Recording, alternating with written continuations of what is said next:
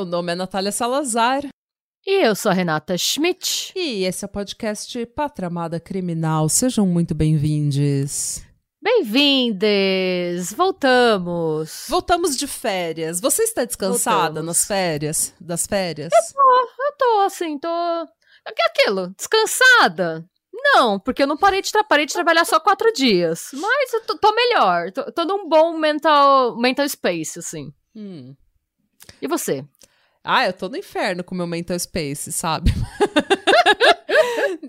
Como eu tava te falando, eu estou ansiosa. Mas, gente, é, tem uma coisa que aconteceu comigo que eu preciso compartilhar porque impacta vocês todos. Ah, diga. Eu nunca achei que isso fosse acontecer. Hum, Eu resisti por anos, mas eu vou precisar acabar com o podcast. ok. Porque depois de anos resistindo, eu não consegui resistir e eu assinei a Globoplay. Tan, então dan, agora eu dan. preciso ver novela. agora eu tenho várias novelas pra ver, eu não posso, eu não tenho mais tempo pra fazer roteiro. Então, esse pode ser o início do fim. Eu não vou falar ainda que a gente vai acabar, mas pode ser que vocês me achem daqui três meses sentada no sofá vendo novela. Eu acho que tá tudo bem também. Obrigada por esse disclaimer. Ai, Natália. Não, gente, mas eu assinei a Globoplay. Eu vou começar a ver novela agora. Ai, eu fiquei feliz de saber. Quando, saudade. quando eu mudei pra cá, eu queria assinar, mas não pegava na Irlanda. Agora Uhum. parece que funciona. Eu vou dar uma olhada, Uhum. quem sabe. Então, é porque eu, eu sinto muita saudade de ouvir coisas em português, Sim. sabe? Ouvir a minha língua, ver coisas da minha, do meu país, assim. Então, mas eu resisti justamente porque eu sabia que eu ia virar noveleira. Que eu adoro uma novela. Eu amo uma novela também. E daí eu falei, ai, meu, não posso, não posso, não posso, não tenho tempo. Mas daí eu fiquei de saco cheio e assinei. Tá certo. Então agora vou ver as novelas tudo. Me indiquem, gente, E novelas. eu vou assinar inclusive. também, e aí a gente assiste novela junto, a gente pode combinar, tipo, ai, coloca aí. Isso. E a gente fica comentando a novela. Exato. Tipo, olha essa talarica. A gente faz um outro podcast podcast, sobre só de revisar as novelas. A gente põe a novela e fica as duas. Olha essa talarica, gente, essa X9, olha esse Vê se boy. pode. Ah, Ai, gente, é, aproveitando esse momento de recados, um disclaimer rápido. É, primeiro, a primeira parte ruim, depois eu vou falar a parte boa. A parte ruim, eu quero dar um disclaimer, gente, porque veio um cara no nosso, no nosso YouTube e eu vou ler o comentário pra vocês. Eu postei no nosso Insta ai. e o que ele comentou foi: saindo e dando dislike logo no bem-vindas, não sabem minimamente de português. Imagina tentar relatar um caso complexo e importante como esse. Fui. A Renata é formada em comunicação na melhor faculdade do país, mas tudo bem. É, não, e aí, gente, caso vocês não saibam, eu acho que todo mundo, todos os nossos ouvintes devem saber. Mas, gente, a gente fala bem-vindas como uma forma de promover a inclusão identitária de grupos LGBTQIAP+. Porque falar bem-vindas permite que pessoas que não se identificam nem com o gênero masculino nem com o feminino também se sintam representadas, tá? Não, e não só isso, gente. É, tá, tipo, a gente sempre fala assim, ah, todos, todos estão aqui. Só que isso tem homem e mulher, mas a gente fala todos. Então, por que, que não fala todos, que daí inclui todos? Não só quem não se identifica com o gênero feminino e masculino, mas também quem é do gênero feminino e masculino. Todos está incluído.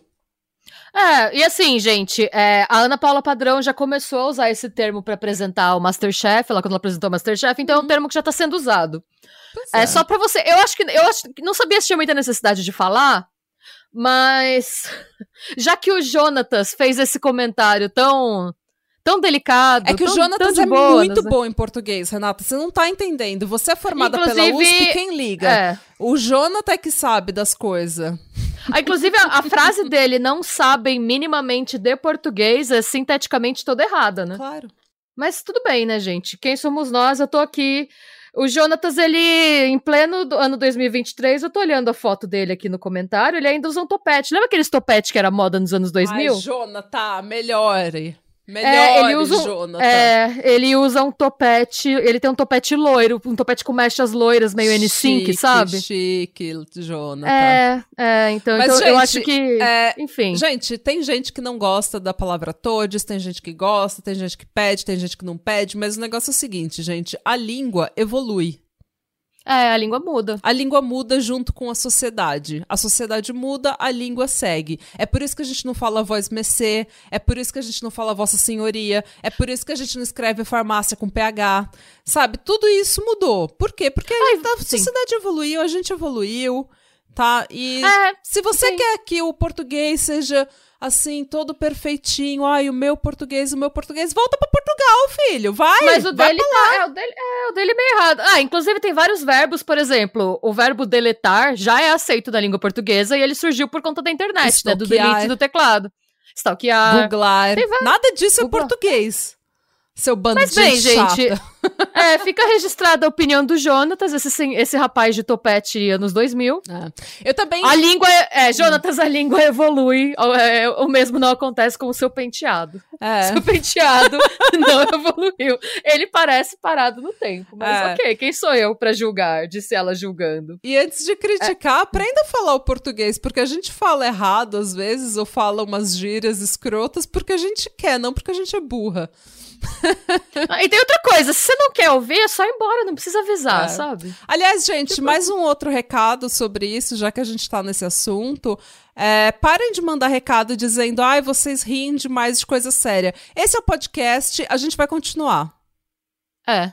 Vou continuar rindo do que eu achar engraçado e você continua rindo do que você achar engraçado. Se eu rir de alguma coisa que você que eu acho engraçado e você não acha engraçado, não ria, Sim. Tá? Mas o, o podcast é esse, as nossas personalidades são ruins desse jeito que vocês estão ouvindo, tá? A gente é afrontosa, a gente é chata e tá tudo bem também. E Quem Sim. gosta, gosta, e quem não gosta, não gosta, e quem ri da gente, ri da gente, quem ri com a gente, ri com a gente, tá tudo bem. Sim. Tá bom? Mas não vai mudar. O Não. podcast é esse, não vai mudar, Não. tá bom? Não vai mesmo. E Só vai mudar quando vocês começarem a pagar 300 reais de Orelo. Daí a gente pode levar sua em consideração a sua, Eu já falei aqui que se você quiser opinar no formato do podcast, tem que ser assinante da Orelo e não é com 20 reais, não. Tem que ser com já 300. boa. Faça valer a pena a sua opinião, então. Coloca o dinheiro onde sua boca está, onde a sua fala está. É, mas normalmente os nossos apoiadores. Voltamos das férias, a gente voltou das férias mais estressado do que quando quando a gente saiu, menina. Eu fiquei com. eu- é que assim, obviamente o comentário dele foi, foi zoado, mas eu pensei, ah, às vezes a galera não sabe, né? É bom avisar. Às vezes viram. um- Eu não sei, às vezes as pessoas apenas não sabem mesmo que você usou essa. Não sei, sei lá, vou aproveitar pra informar, né? Porque. É, vamos informar. tá É, e o meu último recado, gente, prometo, aí a gente fala de tragédia, é só agradecer, porque a gente fez os especiais do Prêmio Darwin sem ter muita certeza se ia ser bem aceito ou não, como é que ia rolar, e a recepção foi muito legal, foi muito, foi muito divertido gravar, e foi muito bacana Uhum. ler o feedback positivo de vocês depois. É, então eu queria agradecer porque ter esse tipo de retorno motiva a gente a continuar procurando formatos diferentes que agradem vocês. É, foi um reforço positivo para a nossa criatividade. Exatamente, gente. Sempre o, o, o feedback de vocês não é, é, não é só para dar engajamento que a gente pede, tá? A gente pede realmente para ter o feedback de quem gosta, de quem acompanha o, o, o podcast, faz com que a gente tenha uma direção. Tipo, ah, esse é o tipo de episódio que a galera gosta mais, esse tipo de episódio não dá muito certo, e a gente vai achando um formato que quem gosta e acompanha aprecia, né? Alguma pessoa, tipo, que a gente continue produzindo conteúdo que vocês gostam. Sim. E é isso. Da minha parte, sem mais recado, sem mais delongas. Não, da minha também não, gente. São 10 minutos, a gente já brigou, já xingou, já chorou. Aí corta pra gente abraçada. I don't wanna close my eyes, cantando e chorando músicas dos anos 2000. Não, isso não vai acontecer, Ai, gente, calma. Mas vocês vão chorar com esse caso, gente, Ai, não. porque diferentemente dos episódios do Prêmio Darwin, que foram episódios super Vibes. good vibes, assim, super Quer tranquilos. dizer, várias pessoas super... morreram e muitas delas foram comidas por animais selvagens, mas ainda Mas assim. assim. mas assim. Foi um episódio mais descontraído. Foi. Foi. um episódio em que a gente percebeu que a gente poderia estar no prêmio, no prêmio Darwin também. Então foi um momento. Nossa, a gente tem que fazer depois o especial contando as histórias que mandaram pra gente. A gente recebeu tanta história. Sim, a gente f- faremos. Faremos esse, esse bônus. E fa- será bônus. Faloemos. Vamos a uma mesóclise pro Jonatas ficar feliz. Faloemos. Ai, gente, mas é então. É diferente dos episódios do Prêmio Darwin, que foram episódios mais descontraídos, mais good vibes. é, eu começo, né? Eu volto das férias, mais estressado do que eu saí, e volto com pesadão. Ai, meu Deus. Pois é, gente, me desculpa, mas assim, vai ser um episódio legal, porque. Me desculpa, mas vai ser legal. É um pesadão, mas vai ser legal. Não, vai ser um episódio porque. é, vai ser um episódio legal porque eu quero falar já desse assunto já faz algum tempo. Já pediram pra gente falar desse assunto já faz algum tempo. Então vai ser um episódio que vai me dar a possibilidade de falar desse assunto. O pouco que eu sei desse assunto. ok. Mas enfim. Curiosa. Curiouser. Esse caso foi solicitado por uma ouvinte chamada Rosana, quando lá atrás eu pedi pra me mandarem. é, Quando eu pedi pra me mandarem mensagem dizendo que caso que eles queriam ouvir, porque eu não tava num processo muito criativo, eu tava meio de saco cheio, eu não tava achando caso legal pra fazer. É, e eles mandaram, né? E a Rosana mandou uma mensagem e pediu pra eu fazer esse caso, então aqui está a Rosana. Muito obrigada pela sugestão e esse episódio é dedicado pra você. Obrigada pela sua audiência, pelo seu carinho. Obrigada, Rosana. E vamos de fontes. Eu usei o Daily Beast, All That's Interesting, uh, vários artigos do TheSarret.com, A&E TV e o Grunge.com. E também eh, eu usei a Wikipedia para procurar sobre a religião mormon e eu já tinha ouvido uma série, eu já sabia bastante do mormonismo porque eu ouvi uma série de, eu acho que são cinco ou seis episódios que o Last Podcast on the Left fez sobre a história da religião. Então já era um assunto que já estava na minha cabeça. E o Red Handed fez nessa últimas. Nessas duas últimas semanas, eu acho. é, também fez um episódio sobre o Warren Jeffs, que é um líder da, é, de uma corrente fundamentalista da Igreja Mormon. Então, é, é um assunto que já está na minha, no meu radar já faz um tempo, é um assunto que já pediram para eu comentar, é um assunto que eu já queria comentar e a gente vai comentar nesse episódio. E a gente vai falar então do assassinato da Brenda Lafferty. E quem era Brenda? Para contar quem ela era, eu usei principalmente um artigo da Hannah Se Seariak é, para o TheSeratNews.com, que resolveu escrever sobre quem a Brenda era, ao invés de escrever sobre o assassinato dela. Nice. O que eu es- eu sei, eu, eu queria que isso fosse uma coisa mais comum, sabe? Que a gente pegasse um, um perfil das vítimas e realmente soubesse quem elas são. Eu sempre tento trazer quem elas é, quem a gente sempre tenta, né? Trazer quem as vítimas eram antes delas se tornarem uma vítima, mas nem todo caso a gente consegue achar esse tipo de informação. Às vezes tem casos que você procura saber mais sobre a vítima e tudo que você encontra é só sobre o assassinato. É, né? é muito triste, porque nesses casos, além de tudo, o assassino rouba a identidade da pessoa, né? Você deixa de ser quem Uhum. você era pra ser a vítima do fulano. Do fulano. Uhum. É, e a você- narrativa é, tipo, a história Do do, fulano, assassino. é, do exatamente. fulano. é. E eu achei muito legal que a Hannah escreveu esse artigo pra contar exatamente quem a, a Brenda era. Então eu vou começar falando também de quem a Brenda era. A Brenda nasceu no dia 19 de julho de 1960 em Logan, em Utah. Os pais dela eram membros da Igreja de Jesus Cristo dos Santos dos Últimos Dias, que é a Igreja Mormon, acho que é a principal corrente do mormonismo. Utah é o estado mormon, basicamente, né? É, Utah foi formado por mormons. Uh, eu vou falar um pouco disso mais tarde. Uh, eles moraram um tempo em Nova York, enquanto o pai dela estava fazendo um doutorado. Uh, mas eles se mudaram para Twin Falls e mais tarde para Kimberly, em Idaho. E foi lá que a família dela realmente cresceu. Ela tinha outras quatro irmãs: a Bonnie, a Betty, a Sharon e a Joanna. e eu acho que tem mais, mas agora eu não lembro. Foram, foram essas quatro que aparecem muito na história dela.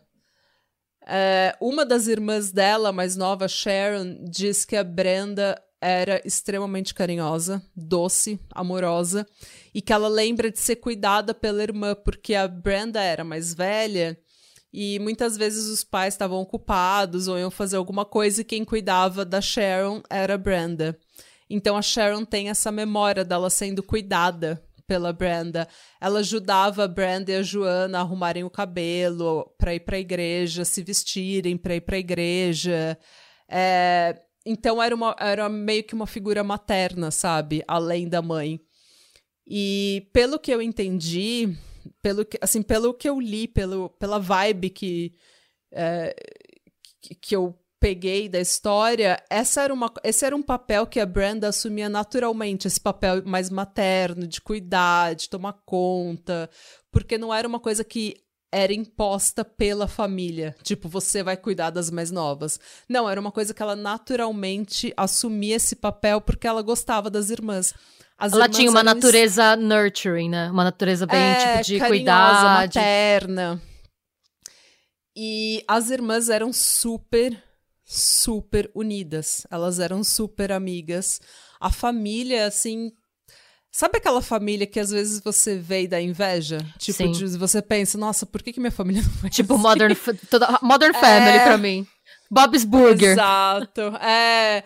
Que você vê que aquela família unida, que, tipo, todo mundo se ama, se ajuda, se coopera, e você fala, gente, que sonho. É... Não que eu tenha tido uma família ruim, tá, gente? É que minha família era mais encrenqueira mesmo. Na escola, a Brenda era bem popular por ser uma pessoa linda por dentro e por fora. Todo mundo queria ser amigo dela, mas ela também ela, ela era extremamente bonita. Uh, e ela também era uma estudante nota 10. E como boa nerd que ela era, ela era super fã do Senhor dos Anéis. Oh. E aparentemente ela podia falar e escrever na linguagem élfica. Meu Deus! Queria ser amiga da Brenda! É, a irmã dela, Sharon, diz: Ah, é uma pena porque ela ia amar ter visto os filme. filmes do Senhor dos Anéis. É, ela se formou em 1978 e em 1980 ela participou do Miss Twin Falls, onde ela cantou Somewhere Over the Rainbow. Ela ficou em segundo lugar na competição, no concurso, mas por causa disso, ela ganhou uma bolsa de estudos para a faculdade. Ah, nice. Ela estudou na Universidade de Idaho e na Faculdade do Sul de Idaho, onde ela se envolveu com teatro. Mas ela acabou se transferindo para Brigham Young University, onde a mãe dela tinha se formado em administração. É, e veja bem, a família dela era uma família mormon, que é bem bem tradicional e bem patriarcal, porque a religião é bem tradicional e bem patriarcal. É, porém, a educação e a independência eram coisas que eram incentivados dentro da casa da Brenda. É, tanto o pai quanto a mãe eram pessoas educadas, uh, academicamente educadas, elas uh, academicamente bem-sucedidas, e ela, eles começaram a juntar dinheiro para a faculdade das filhas assim que eles se casaram. Antes deles terem as filhas, eles já começaram a juntar dinheiro. Porque... É porque é tão caro lá que você tem que ter um college fund, principalmente no caso do mormonismo, que você. Tem 30 os filhos filho. são. É, porque eu não tenho certeza, me corrija se eu estiver errada. Mas eu acho que eles não acreditam no uso de contraceptivo, não é? Eu não tenho certeza. Eu acho que as mais os mais tradicionais não. É porque é, algumas. É, aí já, o catolicismo tem um pouco disso também, né? Sim, você vai para Boston, tem as famílias que tem 10 irmãos. É, aqui tipo, na Irlanda também. É, você então... sabe o número de filhos. Antigamente, né? Hoje não mais. Mas um dos indícios, além do sobrenome, para você saber se a família era irlandesa ou era do lado inglês, né? Era o tanto de filho. Porque aí tem, a gente tem amigos nossos aqui que é tipo o mais novo de 11 irmãos. É. Tem algumas religiões mais tradicionais, assim, ligadas ao cristianismo, que acreditam que você usar qualquer método contraceptivo é meio que uma ofensa à, à criação, assim, porque é como se uhum. você. É, se Deus quiser que você vai ter filho, você vai ter filho. Uhum. E você tomar um contraceptivo é você ir contra a vontade de Deus e você, tipo, se rebelar contra o seu propósito na Terra. Ah. Basicamente. E também porque essas pessoas veem sexo como uma ferramenta para procriação, não para é. prazer. Né? E a igreja mormon certamente é uma que, na forma mais tradicional, é uma dessas igrejas que vem sexo para procriação é, e não É o crescei-vos e multiplicai-vos, né? É, exatamente.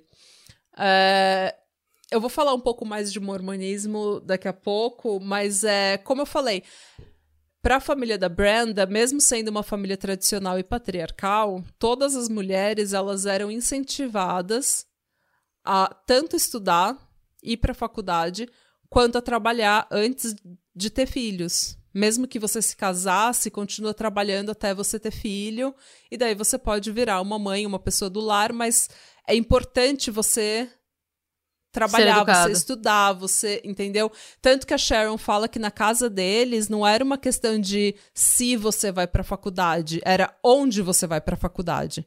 Era certo que você ia para a faculdade, você era incentivada a ser independente e ser educada uh, desde pequena.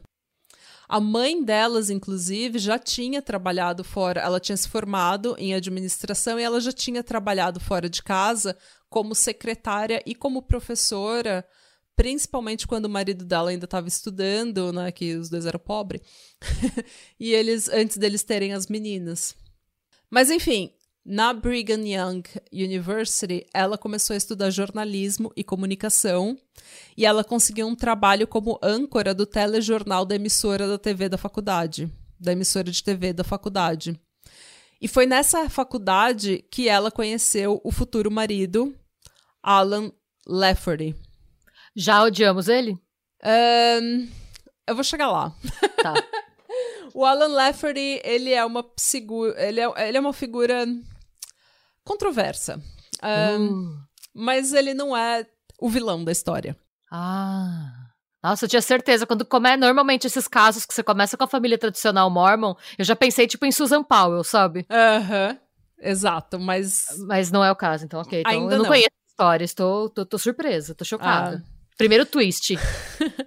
a família dela gostou muito do Alan apesar dele ter uma criação muito diferente da criação da Brenda, ele, é, eles gostaram muito dele como pessoa.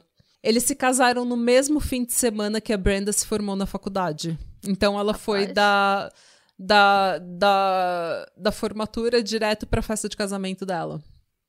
Segundo a Sharon, a Brenda era uma morma uma mormon devota e orgulhosa da religião. Ela amava a religião, amava o templo, amava a vida mormon, e depois que ela se casou, ela ia no templo pelo menos uma vez por semana. No dia 28 de abril de 1983, ela deu à luz a Érica, e depois do nascimento da Érica, ela parou de trabalhar para ficar em casa cuidando da filha. E dizem que ela era uma mãe excelente, uma mãe maravilhosa. Porque, como eu falei, ela era naturalmente materna. Uh, ela e o Alan tiveram algumas divergências no casamento. Isso porque, como eu falei, a família do Alan era bem diferente da família da Brenda. Mas era bem diferente. Conte mais. Uh, enquanto a Brenda foi criada com liberdade para falar o que ela queria, para se expressar como ela queria, para falar o que ela pensava, se expressar livremente, foi criada meio mother. Na família do Alan, as coisas já eram muito mais rígidas. E é aí que eu acho que vale a pena a gente começar a falar um pouco do mormonismo, porque a gente vai falar sobre muitos podres da religião nesse episódio. E eu acho que todas as vezes que a gente fala de religião, apesar de eu e a Renata não gostarmos de religião, a gente não quer ser preconceituosa e a gente não quer contribuir para uma narrativa de preconceito e de mistificação de certas religiões. É, e como no Brasil essa religião não é uma religião popular, é, a gente corre o risco. Eu já ouvi muito disso, tipo, e aqueles caras lá são tudo doido, eles têm 30 mulheres, têm 30 filhos, é tudo um. Gente, não toma café, não faz isso, não faz aquilo, é, sabe? Então a gente tem essa ideia e a gente fala de um jeito muito brasileiro sobre essas coisas. E esse povo aí é tudo doido, esse povo aí é tudo diferente.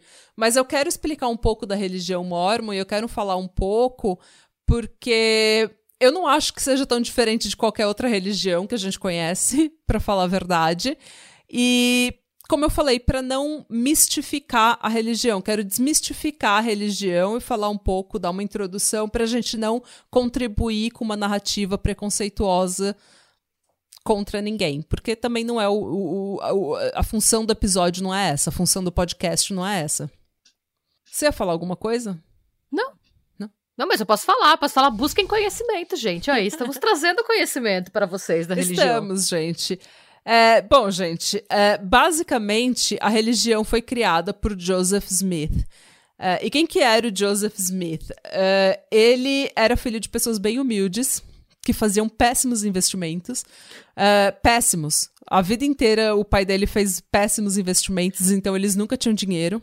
Era o cara do esquema de pirâmide que entra. Esse vai dar certo. E não. Mais ou menos. Por exemplo, ele comprou uma fazenda, ele alugou uma fazenda na época que ele ia. Nossa, ele ia plantar, ele ia colher e não sei o quê. E, na verdade, o solo da fazenda era um lixo, era uma fazenda rochosa que não dava nada, não dava para plantar nada. Mas a mãe dele sempre teve uma lojinha, vendia pão, vendia umas coisas, sabe? Então a família sempre se manteve, mas era uma família que nunca dava certo, coitada da família. Ai. E ele, o Joseph, ele era meio que um, um jovem místico da época. ele era bem jovem místico, tá, gente? É, ele, aos 14 anos, ele já afirmava que ele tinha visto um anjo. Ok. E esse anjo teria dito para ele que todas as religiões estavam erradas e que existia uma religião melhor.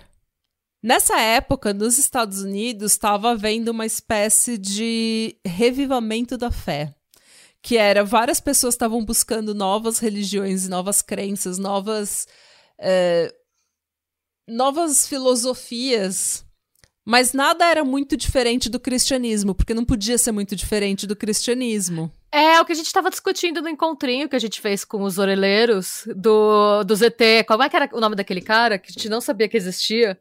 Que é um Ai, homem eu... loiro, que ele é tipo chefe de Jesus. Vixe, como que era o nome? Ashtar Sheran. Ashtasharan. Ashtasharan, okay. é. E tem até fanfic de que o Bolsonaro é. Ai, pronto. Sim, tem, tem quadro que é o Ashtasharan do lado do Bolsonaro. Você tem toda uma fanfic que o Bolsonaro é o escolhido. Nossa, não. Não, chega, não. Eu odeio essa gente. Eu odeio essa gente. Mas é isso, Ashtar, Ashtar Sheran. Mas tudo bem, não sei porque que a gente. Ah, Nova Era, tá, ok. Então. Mas então, alguém inventou esse negócio aí do ET. Asta Sheran é o ET loiro, branco, que é chefe de Jesus. Ah, Foi isso que eu entendi. Que é uma coisa. É, então, essas, esse, essa. Esse esoterismo da época, ele nunca caía muito longe do cristianismo, mas todo mundo tentava vir com um novo profeta, uma nova crença, uma nova história, e isso era um bando de gente charlatão, né? Mas tudo bem. Aí veio Charles Manson e todo mundo falou: não, melhor a gente parar. então, eis que entra o jovem místico Joseph Smith. Um, ele ficou muito interessado em misticismo e cristais. E o que eles chamam de Seeing Stone, que é tipo uma espécie de cristal que te permite ver, te permite ter revelações divinas e re revelações sobre o futuro, sabe? Uh, ele ficou sabendo de uma menina, inclusive, na cidade dele, que tinha um desses cristais, e ele hum. imediatamente começou a usar e ter revelações. Rapaz. E ele era uma pessoa extremamente carismática, extremamente eloquente. Então as pessoas meio que acreditavam nas coisas que ele dizia. Eu, eu acho que ele tinha aquela convicção de gente que tá errada, sabe? Aquela. Aquela convicção de quem acredita nas próprias doido, doideira. Sim, sim, sim, entendo. A gente já viu vários assim, né? É, no, então... no decorrer desse podcast. Eu, aliás, eu nem julgo, porque eu acho que às vezes eu sou meio assim, sabe quando você fala alguma coisa com tanta convicção e depois você fica pensando, será que eu tô certa? Eu falei com tanta propriedade, eu nem sei se eu tô certa. É, é, é, é seu lado Dennis Reynolds. É. Mas é aquilo, gente. Às vezes a gente tem uma propriedade que sai assim de dentro, sabe? Não sai de, de conhecimento, sai da nossa arrogância.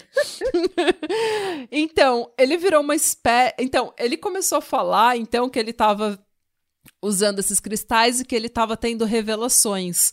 E ele meio que virou uma espécie de caça-tesouros na região. Meu Deus! O que, que ele fazia? Basicamente, ele roubava túmulos atrás de tesouros. Isso não é crime? É, depende. é, mas tinha muita gente que era enterrada com joias e com coisas e ele roubava. Meu Deus! É, ou ele caçava tesouros que estavam em propriedades privadas. Ele saqueava túmulo!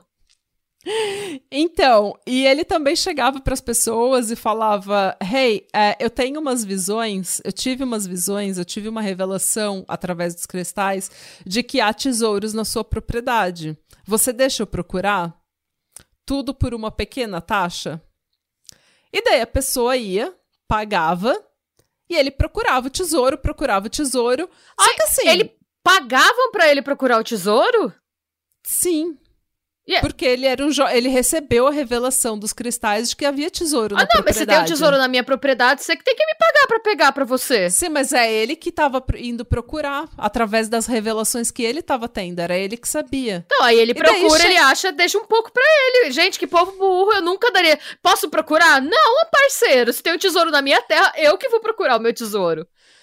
Pois é, não, mas é, ele convencia as pessoas de que ele ia procurar o tesouro que tava na propriedade da pessoa, a pessoa pagava uma taxa e ele procurava o tesouro. Já tô indignada e nem chegamos no mormonismo. ainda. 99% das vezes ele não achava porra nenhuma porque não tinha tesouro nenhum. Ah. Mas daí ele já tinha pagado e falava: desculpa, a revelação tava errada, o que, que você vai fazer? O que você vai fazer? Você vai brigar com os cristais? Não, você não pode. Depois de anos agindo dessa forma, ele obviamente foi preso por fraude, tá, gente? Por favor, né? Então ele, ele começou a ficar conhecido como charlatão da região. Mas isso foi depois de, de muito tempo. É, as visões do Joseph não pararam, tá, gente? É, um belo dia ele foi visitado por um anjo chamado Moroni. E Moroni. o Marrone. é, o do Bruno Marrone. Ai, coitada, eu não queria que o anjo Marrone viesse me visitar, não. O Marrone não é bolsonarista? É acho assim. É a mulher dele que fala várias merda, né? Que fala, ah, eu sou submissa mesmo, sou uma mulher cristã. Que ela é conhecida, que ela reclama, tipo, é, eu sou. Como é que é? Eu sou. Ah, basicamente ela fala que mulher não tem que aparecer muito, que ela, ela, a- ela assume com orgulho o papel de acessório do marido, assim. Ah, que bom pra ela. E por isso que eu não sei o nome dela, ela Mas é acho que pra- por, ser alguém que não gosta de feminismo, eu acho que ela tá falando muito. Mas acho, acho que eu tô confundindo o Marrone com o Sorocaba. Eu acho que é a mulher de Sorocaba, agora eu já não sei. Gente, qual que é a mulher de sertanejo que ninguém sabe o nome, que ela fala que ela é submissa e cristã? Me diga. Eu não sei qual deles é, mas é a mulher, de- é a mulher bolsonarista de algum sertanejo bolsonarista. Ai, gente, não. Pode ser o Marrone, pode ser o Sorocaba, pode ser o Fernando, pode ser o Bruno, não sei. Eu nem sei quem é o Sorocaba. Quem que é o Sorocaba? Fernando Sorocaba. A dupla do Fernando, de Fernando Sorocaba. Não? Não sei. Nunca Mas nem ouvi tudo falar. bem. Não perdeu muita coisa, não.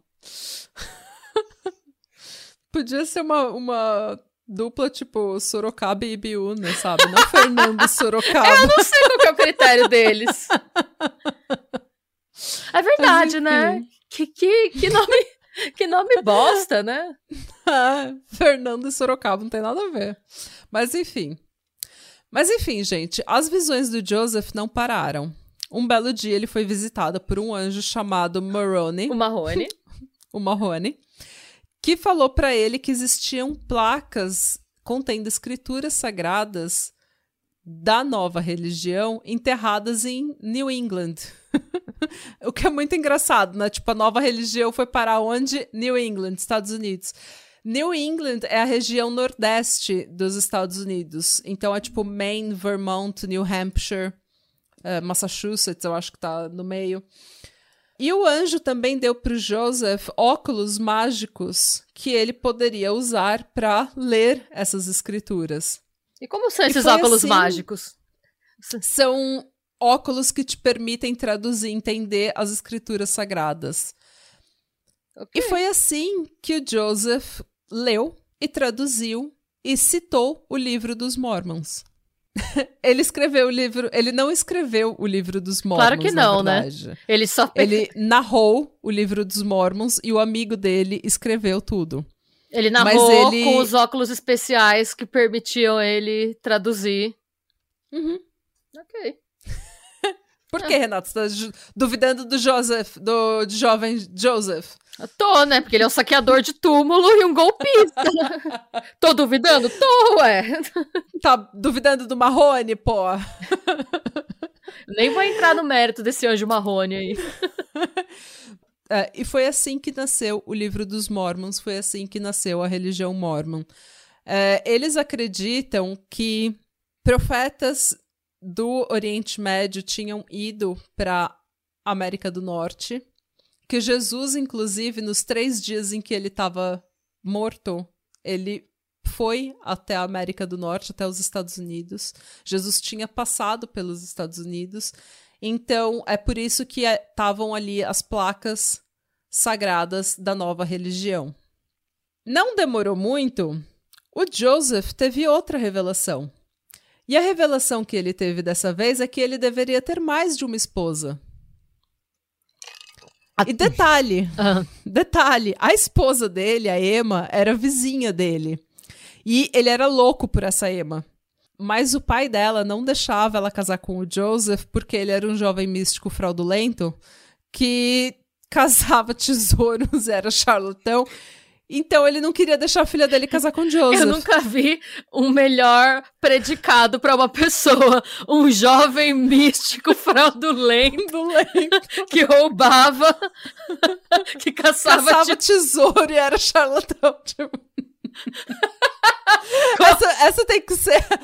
Imagina você abre o Tinder, essa é a sua bio. Como você descreve o fundador da religião mormon? Um jovem místico fraudulento.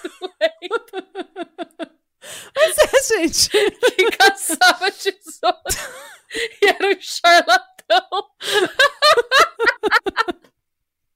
Eu não, não tiro a razão do pai dela. Não. Ai. Mas o Joseph, o jovem Joseph, convenceu o pai da Emma dizendo que o anjo Marrone tinha dito para ele. Gente, o, no, o, nome do anjo é Moroni, tá? Não Marrone, a gente tá brincando. Mas o, é, ele convenceu o pai da Emma dizendo que o anjo Moroni tinha dito para ele que a única possibilidade da humanidade ter acesso às placas sagradas era se o Joseph casasse com a Emma. Então ele precisava casar com a Emma. Eu não tô entendendo como e... todo mundo cai nessa. Mano, para você ver o nível de carisma e eloquência do, do jovem místico Joseph Smith. Ele convenceu o cara que não queria, que tinha negado a mão da filha dele várias vezes pro Joseph. Ele convenceu, não, a única possibilidade da humanidade ter acesso a essas placas é se eu casar com a sua filha. Ok. Ao longo de sua vida, o Joseph viria a se casar com mais de 40 mulheres. e era tipo, casa comigo ou perca a vida eterna, sabe? Perca a salvação. Depois que o Joseph é preso por fraude e assassinado na cadeia, o sucessor dele, o Brigham Young, cuja corrente de mormonismo, cuja corrente de mormonismo viria a se tornar a Igreja de Jesus Cristo dos santos dos últimos dias, ele lidera os seguidores até Salt Lake City, em Utah. E é aí que Salt Lake City vira a igreja, a, a, a cidade dos Mormons, porque o Brigham Young li, liderou os seguidores até lá. É... Nossa, que morte anticlimática. Se o cara era o escolhido de Deus, por que, que ele foi morto da cadeia? Porque ele era um jovem místico fraudulento. ele foi preso por fraude. Mas então... eu achei tão então anticlimático, sabe? Tipo. É, a, ne, nessa hora o Bruno Marrone larga Cadê ele. o Anjo Marrone? O Anjo Marrone larga ele de mão, larga ele então, sozinho e vai embora, tá ligado? Que que o Anjo Marrone se distraiu? O é Anjo Marrone é muito amigo, é daqueles que quando a barra pesa, ele sai fora. Nossa, gente, chateadíssima com esse Anjo Marrone. Pois é. Uh, e é em Salt Lake City que uma verdadeira batalha começa entre os Mormons e o governo, o governo federal. Por quê? Porque a disputa é basicamente os Mormons sendo a favor da poligamia e o governo federal sendo completamente contra. Já era lei nos Estados Unidos que você não podia ter mais de uma esposa. E os Mormons acreditavam, porque está no livro dos Mormons, que você precisa de pelo menos três esposas para ter a salvação. Então, o que os Mormons estavam lutando não era pelo direito de ter, três esposas, ela era pelo direito de ser salvo. Para eles, tirar a poligamia da religião era tirar a salvação deles. Então, mano, foi um, um problema, porque na raiz da religião mormon tá os, os valores do libertarismo, que é basicamente uma filosofia política anti-governo. É, eles acham que o governo não tem nada a ver com a religião deles, que não tem que se intrometer na religião deles, eles querem total liberdade de religião e eles acham que o governo não tem que se meter em absolutamente nada da vida deles. Sim. É... Ah, aliás, gente, desculpa, um parênteses, se vocês quiserem saber um pouquinho mais, em 2018 saiu um reality show no Netflix que chama Três Esposas, um Marido. Ai. Que é, ele segue por um ano algumas famílias mormons hum. que moram no deserto de Utah. E era uma época em que eles estavam tentando proibir a poligamia em Utah. Uhum. E mostra toda a vida deles. Então não tem nada de crime, é um reality mesmo. Mostra as vidas deles, mostra como é que os caras lidam com ter três mulheres. É. Mostra os caras tentando ter mais uma mulher e menos. Tem, tem, tem todo é, é bizarro, é, é bizarro. É assim, é, essa é a parte mais fundamentalista da religião atual. Porque o que acontece é que houve essa batalha entre essa verdadeira guerra entre os Mormons e o governo federal nos Estados Unidos. E basicamente os Mormons tiveram que ceder e tirar a poligamia da religião. Então, poligamia não é mais uma prática que é, é reconhecida pela igreja porque eles meio que entenderam que, gente, a gente nunca vai deixar de ser perseguido enquanto a gente for poligâmico, enquanto a gente for libertar, é, libertarista, enquanto a gente for antigoverno, enquanto a gente for antimedicina, a gente precisa se atualizar. Em 1890, então, o presidente da igreja anuncia que ele teve uma revelação divina que diz que a prática da poligamia deve deixar de existir. E daí eles cedem, né, para o que o governo quer e o governo reconhece a religião, a religião se torna mais mainstream, porque não é tão mais estranho, né? Uh, ter 57 esposas é mais estranho do que ter uma, então a, a religião começa a se propagar com mais facilidade. Mas é claro que outros líderes de outras correntes do mormonismo também tiveram revelações divinas dizendo que não, que poligamia é o, é o jeito certo de viver. Então, assim, é, aí agora a gente precisa falar de um outro fundamento da religião mormon, que é que são as revelações divinas. É, eles acreditam que Deus fala com os profetas e com os líderes da igreja mormon não só profetas, mas os líderes, o presidente da igreja, ele tem acesso a revelações divinas. E foi isso que permitiu que a religião mormon se adaptasse tanto. Porque daí é tipo, é uma coisa que os tempos mudam e a religião é uma coisa muito arcaica. Ah, não, tive uma revelação aqui, a gente vai mudar junto com os tempos. E foi assim que a religião foi se adaptando e virando mais mainstream, mais aceita entre as outras pessoas. Mais pessoas se convertem, ela fica mais poderosa. É, um exemplo disso é a condição das pessoas negras na religião. Porque o Joseph Smith, ele era considerado, ele era contrário à escravidão e ele era pró-segregação, mas ele achava que perante a lei todos eram iguais. Só que, para não ter problema né, com os, os vizinhos é, que eram pró-escravidão naquela época, ele meio que, quando o mormonismo começou a se consolidar como uma religião, ele meio que deixou esse debate de lado. E daí ele tenta, é, inclusive, ele escreve uma, uma dissertação em 1836 em que ele fala que uma possível justificativa para a escravidão é a, para a escravidão é, é, a, é a maldição de Cam, que é a maldição narrada no livro dos Gênesis, onde Noé amaldiçoa Canaã, filho de Cam, ancestral dos cananeus. Essa maldição foi interpretada por cristãos muçulmanos e judeus como a razão pelo qual algumas pessoas têm a pele escura. E essa maldição foi usada por todas as religiões, inclusive a religião mormon, por causa da sua raiz cristã, para justificar a escravidão. Cada uma? Pois é. É. mais tarde, o Joseph Smith ele tenta ser presidente dos Estados Unidos. Ele tem uma breve campanha presidencial, uma, uma tentativa de, de ser político e ganhar mais poder. E ele toma uma posição mais abolicionista. Mas daí, quando ele morre, o Brigham Young volta com políticas mais discriminatórias.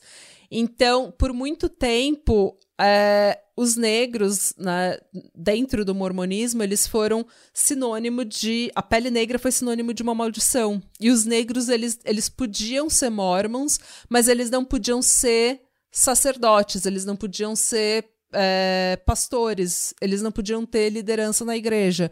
E as mulheres negras, elas tinham papéis ainda mais baixos.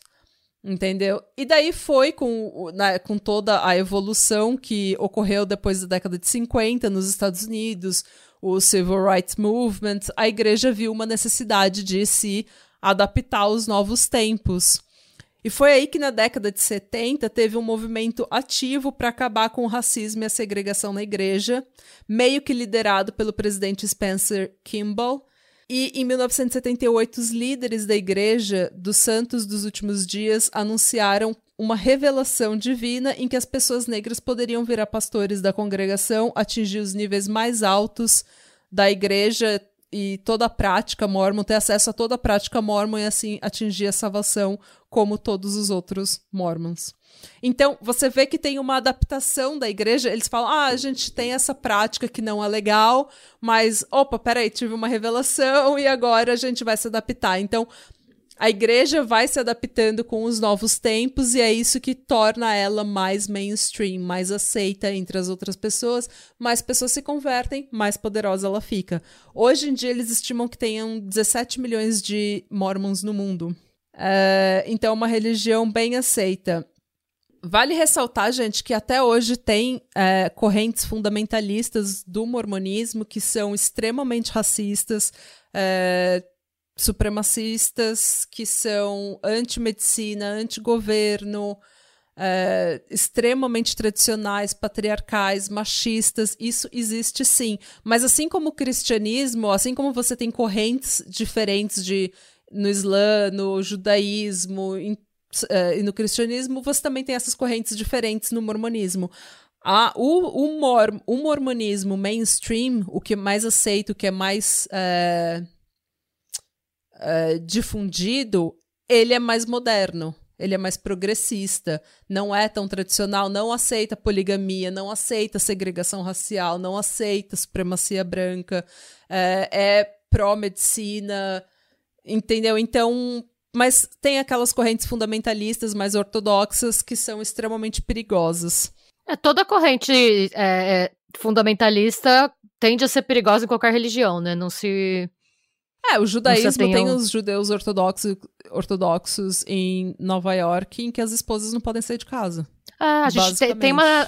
Teve aquela série da Netflix sobre isso, né? Que era uhum. Unorthodox, Unortodoxa, ah. né? Então toda, todo fundamentalismo, ele vai ser machista, ele vai ser patriarcal e ah. ele vai ser opressor, independente da religião. Uhum.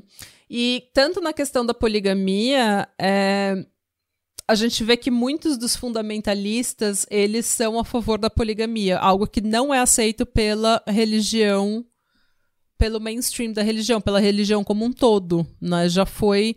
É, já foi banido da religião, mas eles tentam ainda trazer de volta a poligamia, tanto que tem vários pequenos, é, pequenas correntes fundamentalistas que, por exemplo, no caso do Warren Jeffs, é, ele era um fundamentalista da Igreja dos Santos dos Últimos Dias, da, da ala fundamentalista dessa igreja, e ele teve uma verdadeira, ele criou uma verdadeira seita em Utah, numa região mais afastada de Utah, ele casou com diversas meninas, algumas de 12 anos. Nossa. Aí já é. Já, o nome disso pra mim já não é nem casamento. Pra mim isso já é uma pedofilia. Já é bem... é estupro. Ele foi é. condenado à prisão perpétua no Texas e em Utah por estupro infantil em 2011. Isso é tipo 2011. Tá acontecendo é. ainda. Mas isso, a gente precisa reconhecer que isso acontece em todas as religiões. Acontece. Sim em seitas cristãs, seitas, uh, sei lá, Deve... Teve até o caso agora há pouco no Brasil da menina cigana de 14 anos que foi. que casou e foi morta. Pronto. Então tem, é. Então, assim, é, eu tô falando tudo isso, gente, só pra gente ter um pouco mais de contexto e a gente ter um pouco mais de embasamento na hora de que a gente vai falar que esse crime que aconteceu com a Brenda foi um crime mormon, não é um crime mormon, é um crime de uma parte fundamentalista da religião. E eu acho que é tão importante a gente falar isso justamente para desmistificar a religião e falar, olha, tá vendo essa religião tem várias coisas loucas, mas também não é mais assim que as pessoas vivem, sabe? Tipo, e se você, mesmo que você pegue, tipo, a história do Joseph Smith, me diz como que é mais difícil, como que é ele ter visto o o anjo marrone e ter lido as placas com o óculos mágico, como que isso é, é diferente de Moisés ter descido do monte com com os dez mandamentos e o caralho a quatro, sabe? Tipo, a gente acredita nessas coisas porque a gente acredita. Tá, e quem, é, quem somos nós para dizer que não é verdade também? Então, é, todas as religiões têm um início meio louco, todas as religiões têm seitas, todas as religiões têm correntes fundamentalistas, então a gente só tá dando um contexto pra gente desmistificar e poder não ah, contribuir, não, claro, é. não contribuir com nenhuma narrativa preconceituosa que possa sair desse, desse episódio. A, a gente tende a, tipo, classificar o que a gente não conhece automaticamente como a sua versão mais bizarra e extrema, assim. Uhum. Acontece a mesma coisa com, com, com em relação ao Islã, né? Uhum. De maneira geral, quando você não conhece muito sobre a religião e fala alguma coisa sobre o Islã, você associa automaticamente ao Talibã. Uhum. A mulher que usa o que usa a burca, a opressão, a... quando não é assim, a gente sabe que não é assim, inclusive é a religião que mais cresce no mundo, né? Ah, e porque então, é uma então, religião que também se adapta muito à cultura uhum. dos países, né? Muda muito, ela se ela evolve, ela se adapta muito a culturas diferentes. É, que eu acho que é uma coisa que o cristianismo não pegou ainda, que precisa fazer, então é por isso que eles estão perdendo. Eu acho um absurdo mulher não poder ser chefe da igreja católica. É. Até hoje. Pois é. Mas é. Então, assim, todas as religiões são meio fucked up, sabe? A gente tem que desmistificar isso e achar que eles são os loucos. Na verdade, os loucos somos todos nós, sabe? Sim. Todo mundo acredita numas coisas loucas. Então. Menos eu, porque eu sou perfeita. Mas. gente, tem gente que acredita que a Terra é plana, então vamos, né? Sim, isso é verdade. É... Vamos ver, já me perdi. Cadê? 28 de. É bem interessante. Quando eu assisti lá o Três Mulheres. É, três, já até esqueci o nome da série. Três Esposas, um Marido. É, eu fiquei surpresa. Porque o, o, reality show não é. Tipo. São quatro episódios só. É, eu fiquei surpresa com o estilo de vida, com como eles se organizam.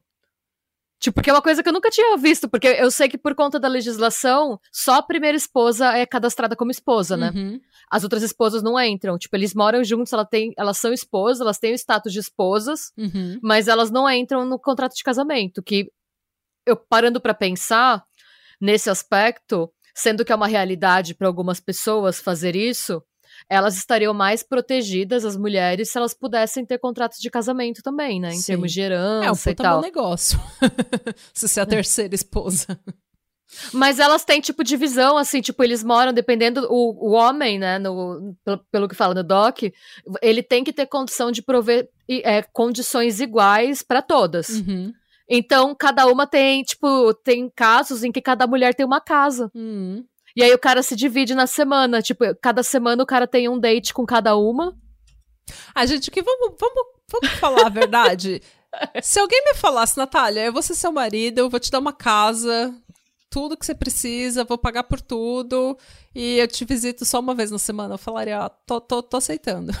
Então, e elas têm, tipo, pra entrar mais uma esposa, as outras esposas têm que aceitar, elas ajudam ah. a escolher. Por quê?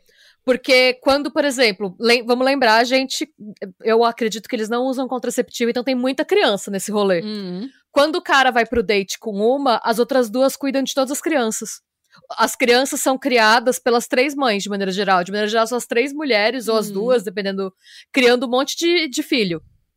Juntas.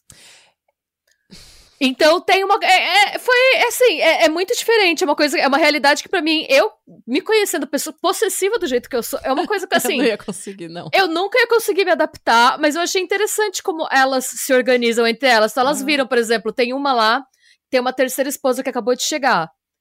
E as outras duas esposas não vão muito com a cara dela porque elas falam que ela não entendeu como o esquema funciona, porque ela não gosta de cuidar dos filhos das outras, ela tem ciúme do cara, então quando Ih. o cara tá no date com as outras mulheres, ela fica ligando e falando que tá com isso, que tá com aquilo, ela, ela não respeita o espaço das outras. Ah. E aí as outras ficam putas com ela, tipo, ah, eu tô no meu date com o cara, ela fica ligando, tipo, o date dela não é hoje. Não é pra ele dar atenção pra ela hoje. Hoje não é o dia dela. E ela lá, Ih, você não vai vir aqui! E aí o cara tem que passar. Tipo, o cara dropa a segunda esposa em casa e vai trombar a terceira. E aí a segunda, porra, não é pra você ir lá. O que, que você tá fazendo lá? Então, treta, esses... Mano. Mas eu fico ah, pensando eu achei interessante. também... Eu sei que, tipo, no Islã, eles tinham a poligamia. Eu acho que também eles não, não praticam mais na maioria da, dos, dos países, na maioria das correntes do Islã. Mas é, eles tinham a poligamia por causa de guerras porque os homens iam para a guerra, morriam, é, e daí quem ficasse tinha que pegar mais esposas para cuidar, da, da para cuidar, porque elas tinham elas, essas mulheres precisavam de marido, elas precisavam ter filhos para continuar a linhagem, para continuar a religião, né? e os homens tinham ido pra guerra e morrido, então quem é que ia cuidar dessas mulheres? Elas não podiam ficar sozinhas. Então era a poligamia nasceu de uma necessidade de tomar responsabilidade pelas mulheres da religião. O que já ah, é uma outra. Negócio... A gente julga. É, então. E a gente julga, julga, mas olha esse, esse bando de católico aí que tem duas, três famílias, a gente nunca nem fica sabendo. Pelo menos é. as que estão num, num, casamento poligâmico, elas sabem uma das outras. Sim. Tem os católicos é. aí que tem uma amante em cada cidade, e aí? É é, então. Tem um, eu vi que tem um negócio assim também nesse reality, quando morre, por exemplo, seu irmão, o cara, o irmão do cara morre. O cara tem que oferecer é, casamento pra viúva do irmão. Pra tomar conta, tá certo. É, ela, ela pode aceitar ou recusar. Hum. Mas ele tem que oferecer. Gente, que loucura. Mas é... é, tem isso. Porque isso acontece no reality, o cara tem que oferecer casamento e as três mulheres ficam putas. Elas, ah, não, mas uma quarta a gente não tem condição. E condição financeira. e aí, não, mas, tipo, eu preciso oferecer. Tipo, é, eu. É porque a esposa do meu irmão tem que estar amparada. Hum. Mas a mulher mesmo, acho que, se não me engano, ela não quis. Faz tempo que eu vi esse reality. Foi, foi em 2018 que saiu. Mas ela se recusa. Ela fala, não, eu tô bem, ele me deixou, tipo, numa posição confortável financeiramente e tal. Não, obrigada. Vou pro Tinder. Coloca na, na bio. A jovem mística fraudulenta. Jovem mística fraudulenta. Como é que é? Jovem mística, fraudulenta, fraudulenta caçadora tesouro. de tesouro. É... E charlatã. Charlatã. mas é, não, é, é umas coisas bizarras, mas assim. É, eu não sei, eu recomendo que vocês assistam, gente. São quatro episódios, tem no Netflix, é vibes, você vê rapidinho. E é um jeito de você ver uma outra cultura de um jeito, tipo, um pouquinho mais natural. É ah. É bizarro, é bizarro, mas é bizarro pra gente, porque a gente tá acostumado com uma certa estrutura de família, né? É, eu não sou, eu não posso dizer que eu sou contra a poligamia ou a favor da poligamia, porque eu não, eu, eu nem imagino. Eu sei que é, eu sei que, por exemplo, quando no, no, episódio do Warren Jeffs, as meninas do Red Handed estavam conversando sobre poligamia e a Suruti falou que, tipo, o problema desse tipo de, de estrutura, quando você pode adotar várias mulheres dentro da religião, dentro da seita, é o quê?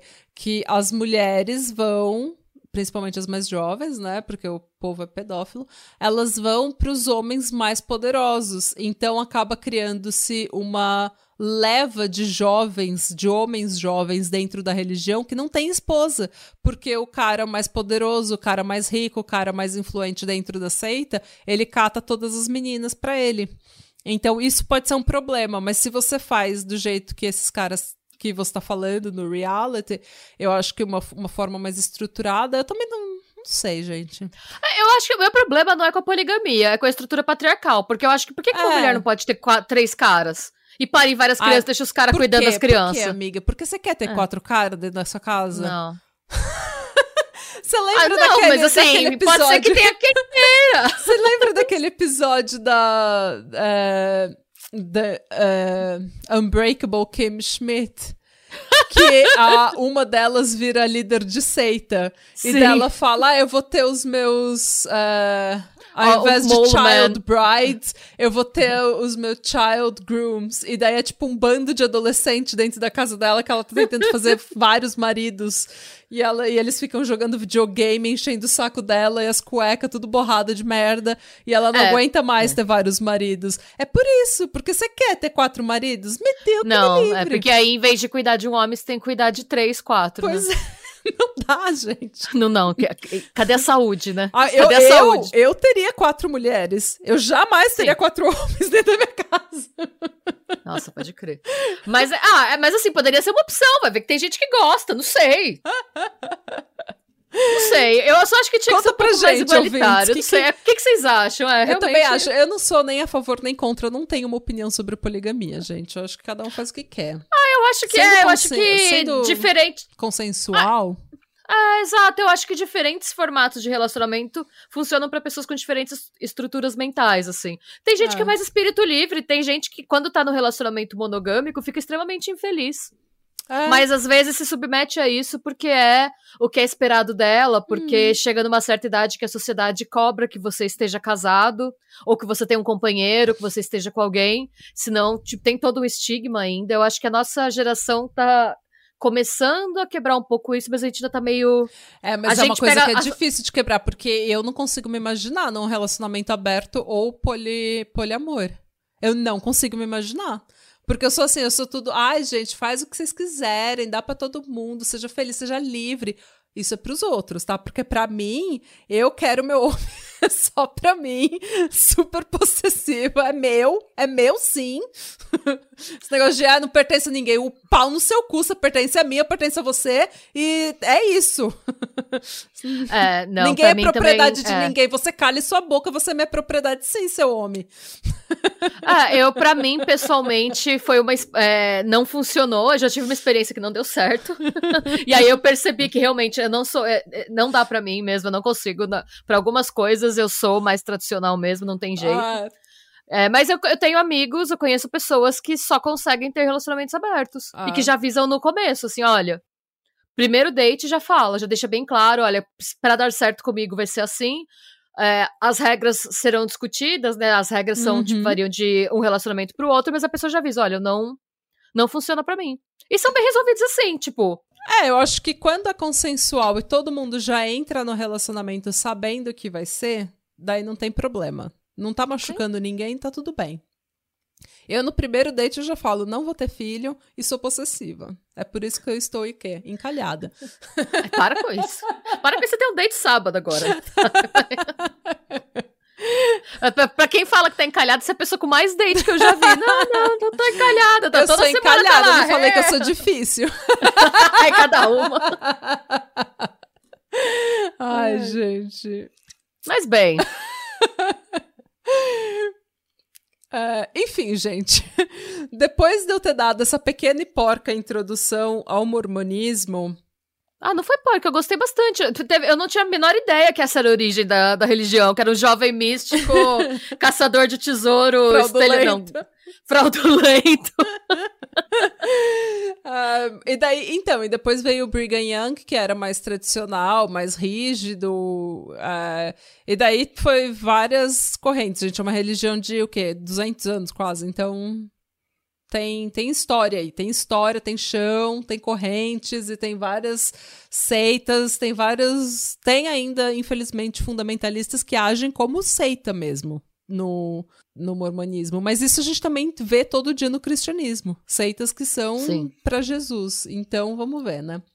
A gente não acabou de fazer da seita africana cristã do jejum? Pois é. Eu vou ter que fazer mais um update desse caso. Você viu Porque que tá nos 400? Pa não para de sair, 400 é, corpos. Não para de aparecer gente. Tendo dado essa introdução, a gente precisa falar da família do Alan, porque eu comecei uhum. a dar essa introdução para falar das diferenças da família da Brenda e do Alan. A família do Alan era muito diferente da da Brenda. O pai dele era um quiroprata é, respeitado na região e na religião. Ele era de uma família bem tradicional, e a família do Alan era uma família em que o patriarca da família conquistava a obediência da esposa e dos filhos no punho. Então, enquanto a Brenda foi né, educada para se expressar livremente, para ser amiga das irmãs, para todo mundo bem e feliz, e todo mundo seguro, e ser independente, ser educada, né, e assim, e, é, estudar e, fa e fazer o que ela queria, né? Buscar coisas novas, o Alan foi. É, ele cresceu numa família em que ele via abuso todos os dias. É, tem uma história que eles mencionam no All That's Interesting, em que o pai do Alan, inclusive, espanca o cachorro da família até a morte. Gente, o cachorro? Na frente dos filhos, como castigo para os filhos. Para os filhos, o cachorro nem fez nada. Não. Não que justifique você espancar um cachorro por não, nada, mas às vezes mas... a pessoa tem um transtorno explosivo intermitente, sei lá. Não. Os filhos fizeram alguma coisa que ele não gostou, ele foi lá e espancou o cachorro da família na frente dos filhos até o cachorro morrer como castigo, como punição. É, então, esse é o tipo de, de patriarca que ele era, esse é o tipo de pessoa que ele era. É, eles eram todos uh, libertaristas, todos anti-governo, anti-medicina, para assim. E o pensamento era: vocês, eu mando, vocês obedecem. A minha vontade é a vontade de Deus. Dentro da minha casa mando eu. E é isso.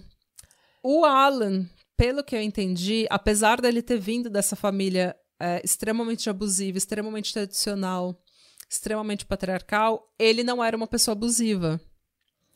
É, o que a gente sabe é que eles tinham, ele e a Brenda tinham vários conflitos, porque ele era libertarista, anti-governo mesmo, e ele achava que o governo não tinha nada que se meter em absolutamente nada da vida dele. Então era ela que tinha que correr atrás de pagar seguro, de pagar imposto, de pagar registro do carro para eles não perderem o carro. Esse tipo de burocracia toda, ela que tinha que ficar correndo atrás e fazendo até escondido para ele não saber. É, e ele só queria ser pago, ele tinha o próprio business dele, que eu acho que ele sentava é, é, laje, uma coisa assim. Eu sei que ele tinha o próprio business dele, que ele fazia questão de ser pago em dinheiro, porque ele pra não, não ter que pagar imposto. Porque ele não pagava, não confiava em banco e ele não queria que o imposto de renda fosse informado de quanto ele ganhava. Então, ele não confiava em nada. É, também não confiava na medicina moderna, o que ele também aprendeu em casa. Para você ter uma ideia, o pai dele, a irmã do Alan, teve uma crise de apendicite quando ela era nova, e o pai falou que não era para levar para o hospital, que era para só orar por ela e tratar com chá, remédio caseiro. O apêndice dela explodiu e quando ela estava quase morrendo, daí que ele aceitou levar ela no hospital quando ela já estava tipo com infecção severa, quase morrendo mesmo. Ela ficou bem, mas imagina o sofrimento dessa menina que podia ter sido evitado, né? Dias sofrendo com dor de apendicite. E ele, não, não vamos no médico. É, numa outra ocasião, o irmão do Alan estava brincando ou estava treinando arco e flecha, deu uma flechada no próprio estômago. E o pai dele não levou ele pro hospital. É, falou que só ia levar no outro dia, porque ele tinha quebrado o sábado. E ele não ia quebrar o sábado, ele ia agora esperar até o dia seguinte. Só foi no hospital no dia seguinte, o moleque com uma flecha no estômago. Choices. É, choices, isso mesmo. e se o Alan não era abusivo, se o Alan não era de todo ruim, apesar dele ser meio doido, dois dos irmãos dele certamente eram. Esses dois irmãos eram o Dan e o Ron. O Dan, inclusive, lembra do pai como um exemplo, um modelo de um homem dedicado à família e à fé. Então, ou quando seja... Você, é, muita gente que é submetido a abuso quando criança vira abusador quando cresce, né? Hum. É, o sonho do, do opressor é oprimir, né? É. So, é, o sonho do oprimido é oprimir, né? O que, que eu falei? Do opressor? O é. sonho do opressor. é, mas também não tá errado. não, não tá. É, tá não, não tá errado mesmo. Esses dois irmãos, o Dan e o Ron, eles estavam convencidos de que a igreja mormon tinha se afastado do caminho correto. Ah, pronto. E de que era tempo de trazer de volta a poligamia, o libertarismo e os valores tradicionais da igreja. Em 1982, o Dan foi excomungado da Igreja de Jesus Cristo dos Santos dos Últimos Dias porque ele tentou fazer da enteada de 14 anos a sua segunda esposa. Ah lá, é um pedófilo. Pois é. Em 83, foi a vez do Ron ser excomungado por causa das suas visões cada vez mais extremistas. E você sabe que é cada vez mais extremista quando a igreja mormon, que é extremamente patriarcal e tradicionalista, fala: mano, você tá muito. Você tá demais. That's a lot, Ron. vai dormir. tipo, é, realmente te se cara. Não é tipo só um vai tirar uma soneca. Tipo, não, você não pode mais entrar dentro Nunca, não, do templo. For, é em 1984. Então, esses dois machos Red Pill resolveram se juntar a uma pequena seita mormon chamada Escola de Profetas. Olha esse nome. Gente, esse nome já começa. Se, se, o estádio de bandeiras vermelhas se levanta é, com é esse nome. Trombeta, é a trombeta esse nome. As trombetas, As trombetas do Apocalipse. Do apocalipse. é, nessa seita, eles, pro, eles promoviam abertamente, né, livremente essas ideias uh, extremamente anti-governo, extremamente patriarcais, machistas, supremacistas, né? Porque afinal sempre. de contas sempre tem um ódio ali às pessoas da pele escura que, né? A igreja agora aceita, mas eles não esqueceram da maldição de Cam. Nesse meio tempo, vendo que o Rom já não estava mais entre nós, né, pessoas normais, a esposa dele resolveu se divorciar e levar as crianças. Ela falou: Mano, eu tô indo pra Flórida, foda-se você, eu não vou ficar aqui. Vem desse circo pegar fogo. Não sou obrigada e não tô disposta. Não. E assim, é, a Brenda, nessa época, ela já tava entrando em conflito com esses dois cabeça de bagre. Por quê? Porque eles tentavam recrutar e radicalizar o Alan.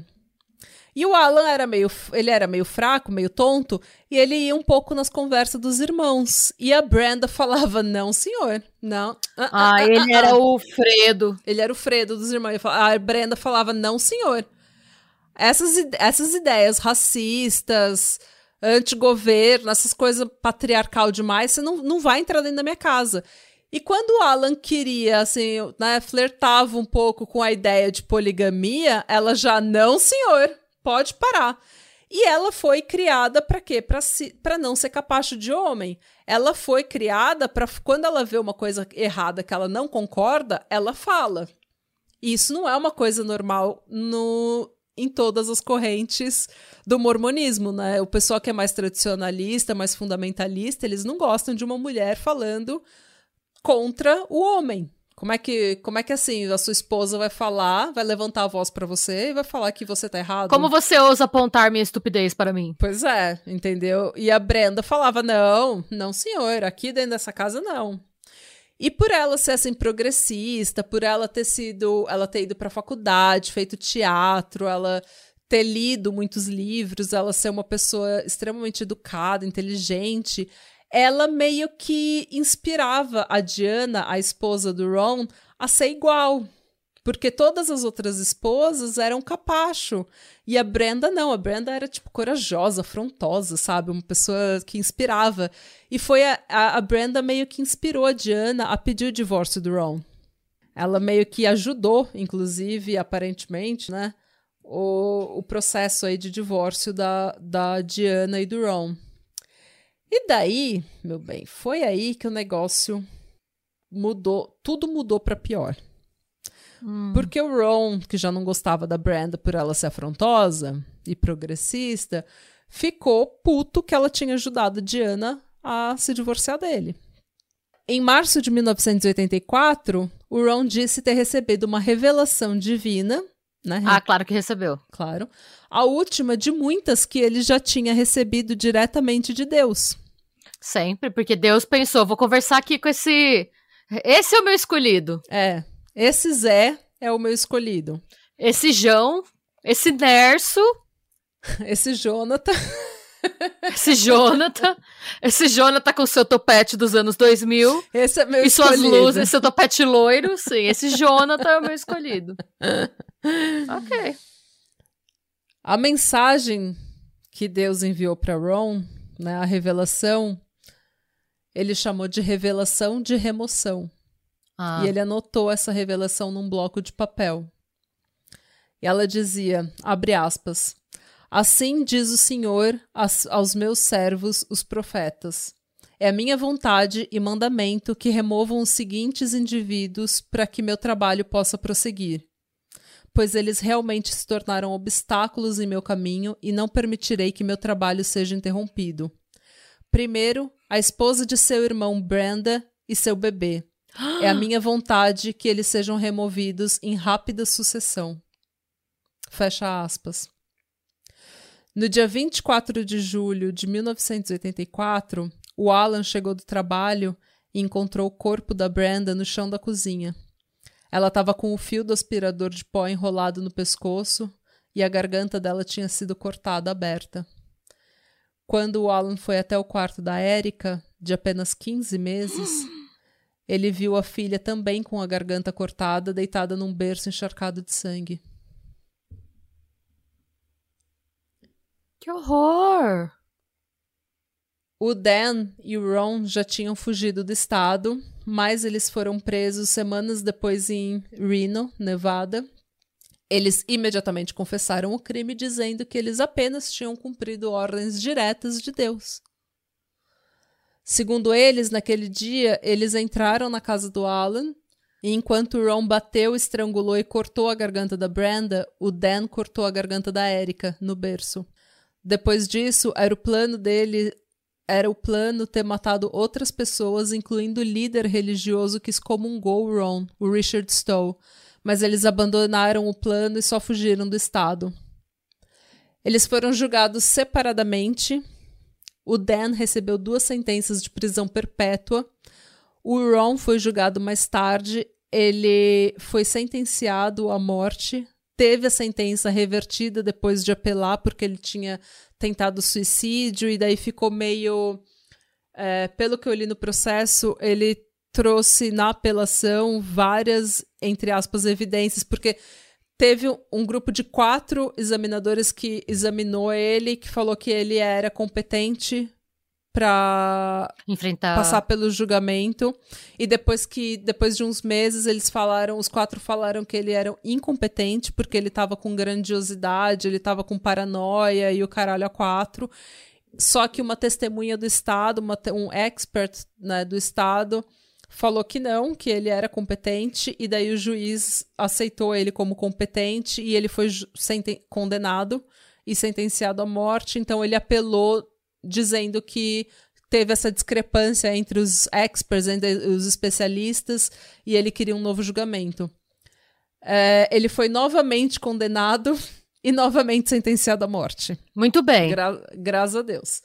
É, ele passou mais de 30 anos no corredor da morte antes de morrer de causas naturais em 2019. Ah. Infelizmente.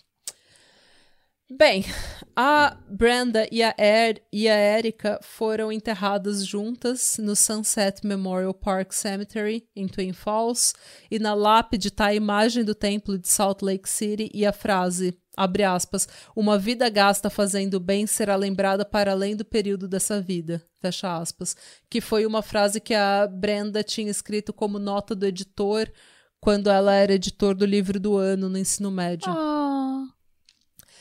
O Alan se casou novamente e formou uma segunda família e continuou na religião. Ele virou coach motivacional em Utah, onde ele ainda mora, ainda mormon aos 64 anos. É, o caso, bem como toda a história e as muitas nuances da religião mormon, é descrito no livro Under the Banner of Heaven. Eu ainda não li esse livro, mas é, o livro inspirou uma série na Hulu de mesmo nome com o Andrew Garfield. E no Brasil essa série é chamada Em Nome do Céu. E eu não sei se tem na Hulu no Brasil ou em qual streamer que tá, mas chama Em Nome do Céu. E aparentemente o Andrew Garfield é um mormon que depois de investigar esse caso, ele passa por uma crise de fé. Também, é... eu também, como não, né? Como não, né? É, então eles dizem que é uma boa série. É... Nossa, que triste. E que ódio desses irmãos. Uhum. O patriarcado, né? É, o patriarcado, Mas é isso mesmo. não se preocupem, porque tem gente que já está lutando contra o filme da Barbie, tá, gente? É verdade. Então tá tudo sob controle. Tá tudo sob controle. Ai, que triste. Eu gostei muito da história, assim, da forma como você contou a história, mas é um caso muito triste. Gente, é um bebê de 15 meses. 15 meses. 15 não, o que eu não meses. entendi é qual foi o raciocínio. Claro, a morte dela foi uma coisa horrível, mas assim, e nada justifica você fazer isso. Mas eu entendi o raciocínio na cabeça demente desse monstro que fez ele fazer o que ele fez com ela. Eu não entendo por que, que o bebê, por que, que ele fez isso com o bebê, da, da onde ele tirou da cabeça. Porque parece que ele tá, ao fazer isso, ele ataca mais o irmão do hum. que a mulher, né? Mas eu acho que a eu acho que a mentalidade era a Brenda é uma mulher assertiva que gosta de falar demais, que gosta de se impor demais. E essa menina, que é sangue do sangue dela, vai ser igual. Puta merda. E eu acho que a questão da, de cortar a garganta. Eu tava ouvindo um podcast que chama Real Crime Profile. Eles estavam falando desse desse caso e eles estavam comentando na verdade a série eles comentam a série muito mais do que assim eles não, não falam os detalhes do caso eles falam mais assim as série as nuances da religião e o contexto histórico e tudo mais e eles estavam falando sobre o quão simbólico pode ter sido cortar a garganta. Tipo, é. você não tá acostumado a falar o que você quer, então tá aqui, agora você não vai falar mais nada. E a sua filha também vai ser calada. Ela não vai crescer para ser igual a você, sabe? É, é muito triste, cara. É. é muito triste. E revoltante também, né? É, é. É. E é isso, gente. Essa é a trágica história da Brenda é, Lafferty e da Erika Lafferty. E... Começa a semana com essa, gente. Começa a semana com essa. Eu vim para deprimir, aparentemente, né? Depois dos Darwin Awards, que tava todo mundo feliz. Eu vim aí para deprimir vocês. Mas é isso, gente. Eu espero que vocês tenham gostado. Eu espero, Rosana, que você tenha gostado. Muito obrigada pela sua indicação, pela sua audiência, pelo seu carinho. E. É isso, gente. E deu uma deprê, né, gente? Deu. Então, bateu aquela deprê. Bateu. Depois da gente ter zoado tanto assim, o jovem místico Joseph Smith, bateu uma. Deu uma até deprê. saudade de zoar o jovem místico. Pois é. é para quem fala inglês, eu recomendo muito a série é, que o Last Podcast on the Left fez sobre mormonismo, porque eles falam de toda a história. De tudo, tudo, tudo, tudo. A, de, desde o nascimento do Joseph até até hoje. Foram acho que cinco ou seis episódios que eles fizeram. Então é uma pesquisa maravilhosa, assim. Eu vou até ouvir de novo. Mas é. E se vocês gostaram desse episódio, querem mais episódios sobre religião, sobre seita, sobre fundamentalistas, sobre jovens místicos, falem pra gente. Dê, o seu, dê a sua review lá, deixa o seu comentário no Spotify, comenta no post do Instagram, o post desse episódio, é, manda mensagem, sei lá, gente, comenta tudo. Yes. Tá certo? E boa semana, gente. Sejam bons, busquem conhecimento. Isso. E não, e não deem golpe, não seja charlatão, charlatões. Charlatão. Não seja charlatão. não seja charlatão. não seja um jovem místico fraudulento.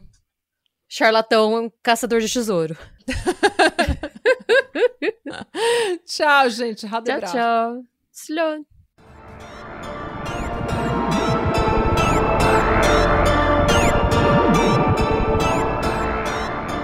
Se você gostou desse episódio e quer receber conteúdo exclusivo sem comerciais, vá até a Orelo para se tornar um apoiador do Pátria. Você também pode se inscrever no nosso canal do YouTube para episódios inéditos todos os domingos. E agora sim, tchau!